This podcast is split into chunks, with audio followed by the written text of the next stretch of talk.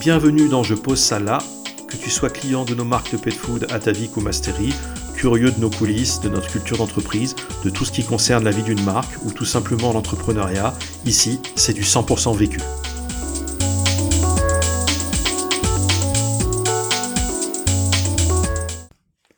Salut, c'est Nicolas. Aujourd'hui, je réponds à la question pouvez-vous partager un moment où vous avez pris une décision difficile en tant que leader de l'entreprise et comment cette décision a contribué à façonner Atavik Effectivement, euh, une question sérieuse et je dirais euh, décision difficile en tant que leader toutes les fois où l'on doit prendre la décision d'évoquer le départ d'un salarié.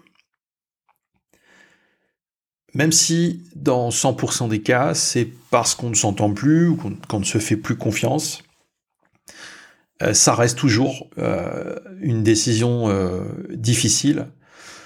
la plupart du temps, j'ai de l'avance sur le constat par rapport aux salariés qui hésitent souvent à aller au bout du raisonnement parce que l'issue l'inquiète, évidemment.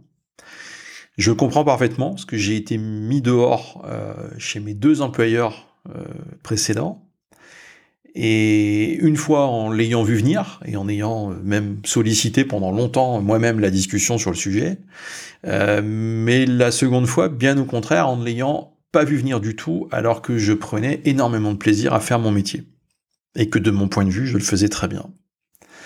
mais chez nous, le, premier point de départ, c'est de constater que la personne ne prend manifestement plus de plaisir chez nous. Euh, je connais bien par quel cheminement on passe quand on se demande ce qu'on fait là, quand on se surprend à traîner les pieds pour y aller le matin, quand on se sent plus euh, concerné, qu'on n'adhère plus au projet de l'équipe. Euh, je sais aussi à quel point ça peut être une, déflagration hein, pour la personne concernée, à quel point certaines choses sont dures à entendre. Et ce qu'on éprouve à l'idée de ne plus faire partie d'une équipe.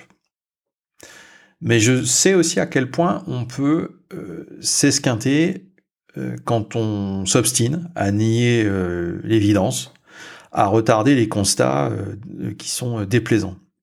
Et je sais que le déni abîme tout le monde, au final. Ça abîme le salarié, ça abîme aussi l'équipe, euh, tout le monde s'en trouve affecté de ces situations euh, de déni qui, euh, qui perdurent, qui durent trop longtemps.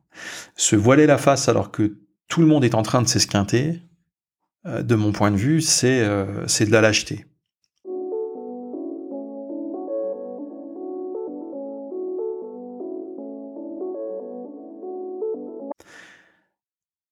La loyauté, pour le coup, euh, fait partie de nos valeurs cardinales dans l'entreprise. Et c'est l'inverse exact de la lâcheté.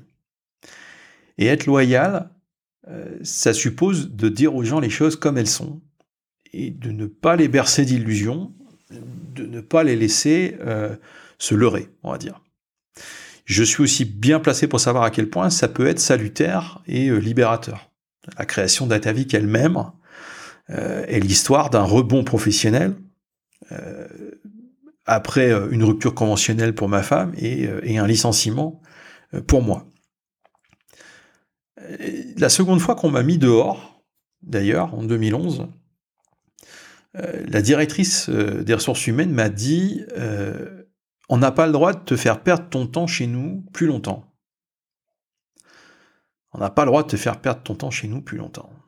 Alors je, je mentirais en disant que j'ai tout de suite compris le fond de cette phrase-là. J'étais euh, en colère. Euh, je me suis surtout dit que euh, c'était un sacré numéro de faux cul. Voilà. Je me disais, dans deux minutes, ça va être eux, les, les chic types bien gentils, de me mettre dehors du jour au lendemain. limite, je devrais les remercier. quoi. Je comprenais pas, sur le coup, cette phrase. On n'a pas le droit de te faire perdre ton temps chez nous plus longtemps. J'ai mis des années à comprendre ce que ça voulait dire. Et j'ai surtout constaté que oui, euh, quand on sent qu'il n'y a plus moyen que ça le fasse, on doit le plus vite possible en tirer les conclusions, même si elles sont déplaisantes. La vie est trop courte pour traîner les pieds euh, 8 heures par jour au boulot. Et c'est pas parce qu'un salarié trouve plus sa place chez nous euh, qu'il ne s'éclatera pas ailleurs. Euh, il se trouve que la plupart du temps, il, s'agissait de salariés jeunes, qualifiés, souvent mobiles géographiquement.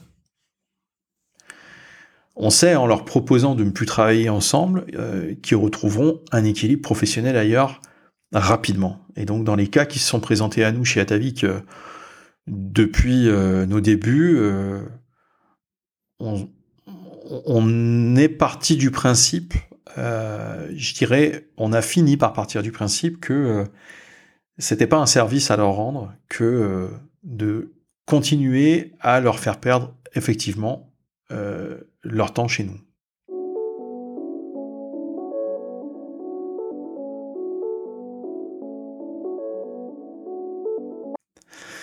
Mais de toute façon, je pense que quoi qu'ils disent, euh, à cet instant précis, l'employeur, il est assez peu audible. Et, euh, c'est normal. Euh, quand j'entends des DRH en entretien dire à leurs salariés, tu sais, c'est aussi dur pour moi que pour toi, cette situation, je pense sincèrement qu'ils devraient s'abstenir de dire ça. Parce que c'est absolument pas vrai. C'est dur d'une autre façon pour le DRH que pour le salarié. On ne dit pas que c'est pas dur pour le DRH, mais c'est dur d'une autre façon pour le DRH que pour le salarié. Mais en, tout état de cause, c'est pas comparable. Celui qui se retrouve dehors, euh, qui subit ce qui est souvent un traumatisme, euh, qu'il ressent euh, parfois comme une injustice. C'est un traumatisme que beaucoup comparent même à une sorte de deuil. Celui qui subit ça, c'est le salarié je vais être un peu, un peu brutal, mais je veux dire que le DRH, euh, le manager ou le dirigeant, si c'est un tel traumatisme pour lui, il devrait tout simplement changer de métier, parce que euh, malheureusement, ce sont des épisodes qui sont quasiment inévitables et qu'on doit assumer. Et ça fait partie de notre boulot de les assumer. Alors chez nous, on préfère euh, avoir une discussion beaucoup plus loyale et honnête que ce qu'on voit parfois ailleurs. Euh, avec une boîte qui, monte un dossier, qui cherche à coller une faute sur le dos du salarié, plutôt que de simplement discuter euh, d'un départ amiable. Moi, ça m'est déjà arrivé d'avoir largement de quoi mettre la personne dehors pour faute. Euh, j'ai eu des cas, euh, mais malgré ça, de préférer au final un accord amiable, voilà, qui permet au moins de terminer sur une discussion qui est plus apaisée, qui est plus lucide que quand on est en colère euh, en raison d'une faute. je dis toujours que je ne paye pas les gens pour qu'ils soient malheureux au boulot. Je suis personne pour les retenir par commodité euh, et leur faire gaspiller euh, de précieuses années alors qu'ils ne se trouvent plus bien chez nous et qu'on a manifestement plus les clés de leur satisfaction malgré des efforts de part et d'autre.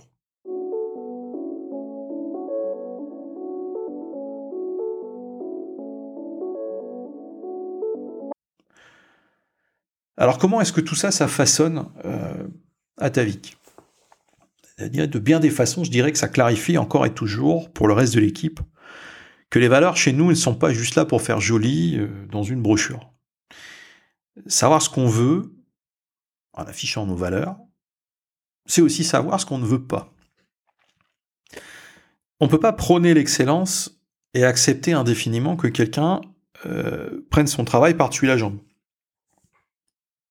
parce que ça l'intéresse plus. Et qu'il ou elle le fasse au détriment de ses collègues. Évidemment.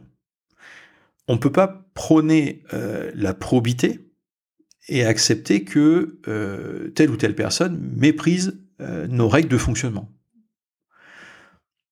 Tu peux pas non plus prôner la loyauté et accepter que quelqu'un te mente les yeux dans les yeux tous les jours pour dissimuler son manque d'engagement ou sa fuite devant ses responsabilités.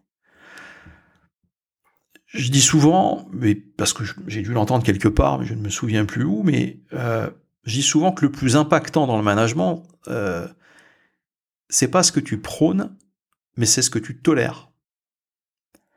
Et faire de grandes phrases sur les valeurs de la boîte, tout en tolérant indéfiniment qu'un tel se moque du monde et ne fasse pas sa part de boulot, c'est la mort de toute crédibilité managériale. Accepter ça, c'est provoquer le départ à court terme des personnes qui se donnent réellement à fond et qui ne voient plus pourquoi elles le feraient dans une boîte où, en gros, celui qui glande euh, reçoit le même traitement que celui qui se donne du mal. Un sentiment d'injustice, quand c'est le cas, qui peut faire des ravages euh, profonds et euh, très rapides dans une boîte. Et la notion de mérite, moi je la trouve essentielle. Je préfère donc toujours protéger le collectif, le reste de l'équipe que de ménager indéfiniment quelqu'un qui n'a plus rien à faire chez nous en faisant 36 euh, concessions, en retardant un constat qui de toute façon devra se faire tôt ou tard, et qui sera de toute façon déplaisant à faire.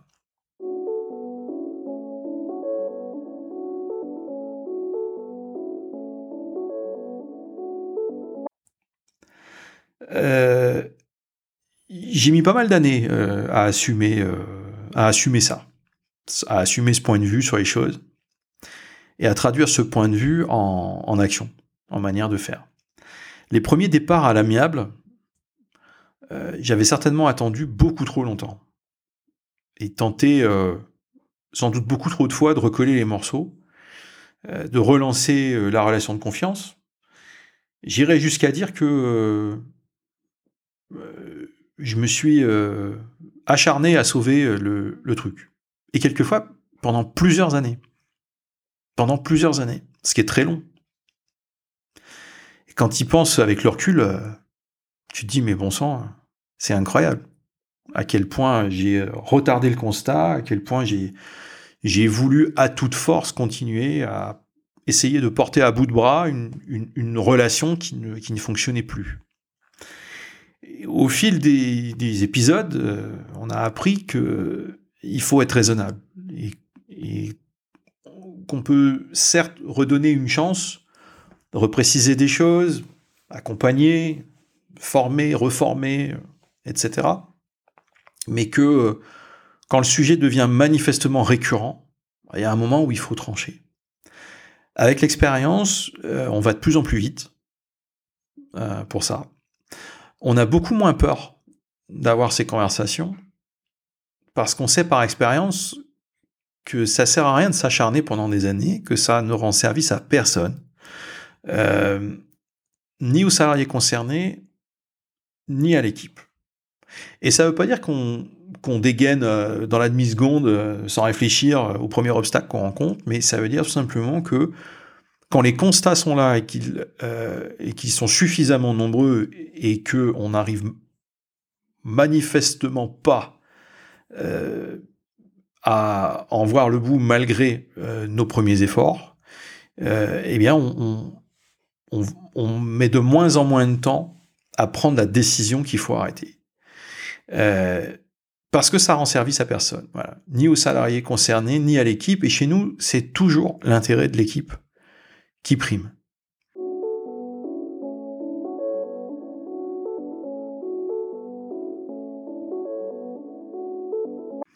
notre fonctionnement, euh, il n'est pas conçu pour euh, un joueur vedette euh, qui peut faire comme bon lui semble parce qu'il a telle ou telle compétence, par exemple.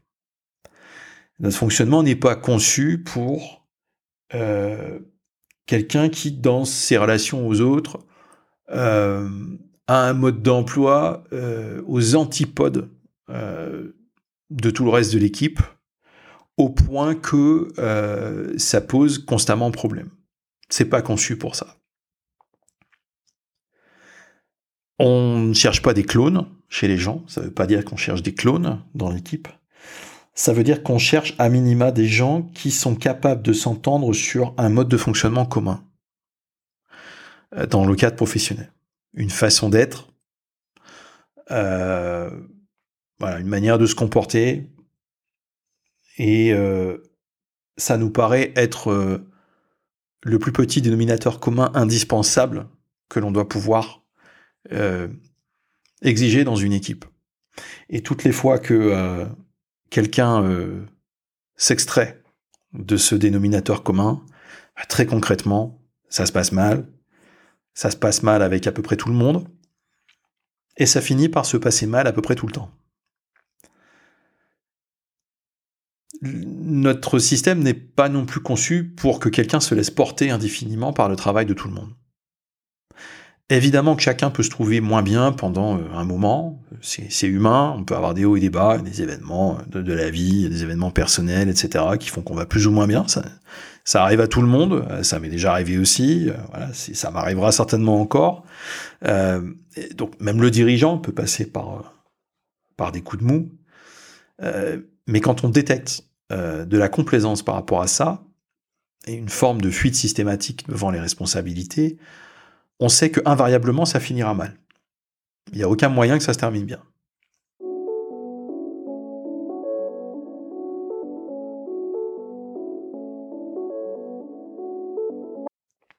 On m'a une fois dit que euh, il y a deux signes qui ne trompent pas pour savoir si on a pris la bonne décision face à un dilemme. Et notamment ce genre de dilemme sérieux. Euh, deux signes qui ne trompent pas. Si on se sent soulagé d'avoir pris la décision, une fois qu'elle est prise, ça c'est le premier signal. Et le deuxième, c'est si on se dit après coup qu'on aurait dû faire ça certainement bien plus tôt. Un deuxième signal. Le premier signal, c'est tu te sens soulagé une fois que c'est tranché, et tu te dis j'aurais dû faire ça même bien avant. Si tu as ces deux signaux-là, vraisemblablement, c'était la bonne décision. Dans 100%, dans 100 des cas chez nous, c'est exactement ce qu'on a ressenti. Ça n'empêche pas un pincement au cœur vis-à-vis de certaines personnes qu'on a appréciées humainement par ailleurs. Euh, d'ailleurs, je pense aussi que le jour où on n'est plus capable de ce pincement au cœur, euh, quand on se frite euh, irrémédiablement, on va dire, avec quelqu'un sur un plan professionnel, mais avec quelqu'un qu'on apprécie à titre personnel, je pense que si on n'est plus capable de ce pincement au cœur, il faut surtout plus manager les gens. On dit aussi que si tu n'as pas déjà dû euh, te séparer de quelqu'un que tu appréciais humainement, mais qui n'était plus à sa place professionnellement chez toi, bah c'est sans doute que tu n'as pas encore vraiment managé. Et je trouve ça très vrai. Merci pour ton écoute. Si cet épisode t'a intéressé, n'hésite pas à le partager autour de toi, à t'abonner ou à nous mettre une note sur ta plateforme de podcast préférée. Retrouve aussi nos marques sur atavik.fr et sur masterinutrition.com. Passe nous voir sur LinkedIn, Facebook ou Instagram pour nous donner ton avis ou nous poser d'autres questions pour de prochains épisodes. À bientôt!